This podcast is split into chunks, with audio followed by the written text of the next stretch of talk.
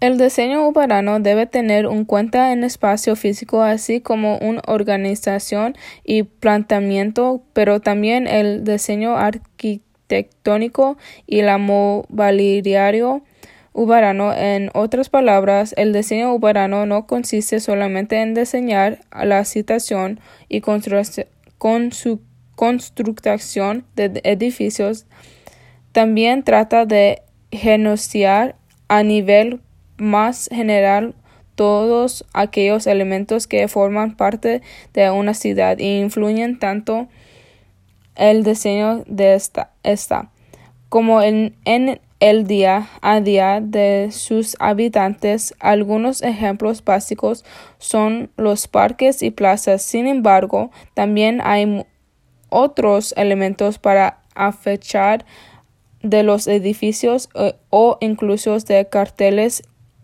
publicanarios alrededor de la ciudad.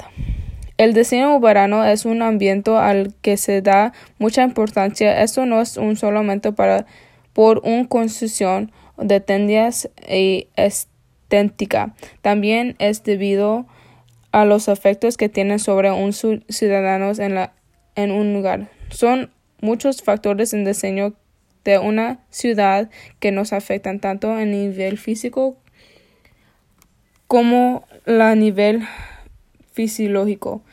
Esos son algunos de ellos. El posibilización, existo de ruido, la contaminación, la falta de iluminación y la falta de zonas naturales o verdes.